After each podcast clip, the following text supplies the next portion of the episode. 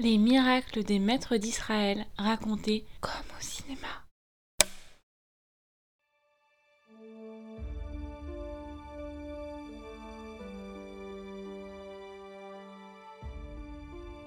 Aujourd'hui, n'avons-nous pas besoin que quelque chose nous vienne en aide?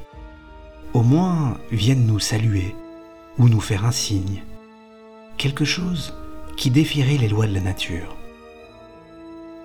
Défier les lois de la nature, cela s'appelle un miracle.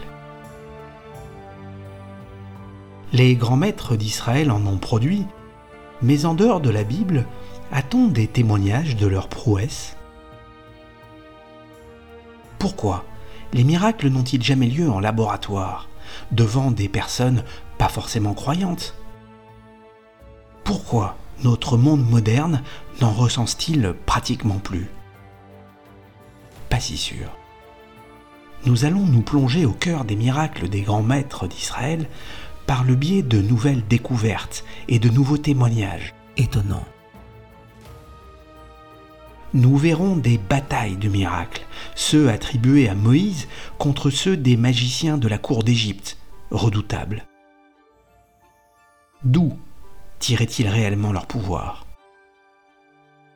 Comment Shimon Bar Yochai, le maître des secrets, penseur du Zohar, a-t-il livré un mode d'emploi écrit de l'accès au miracle?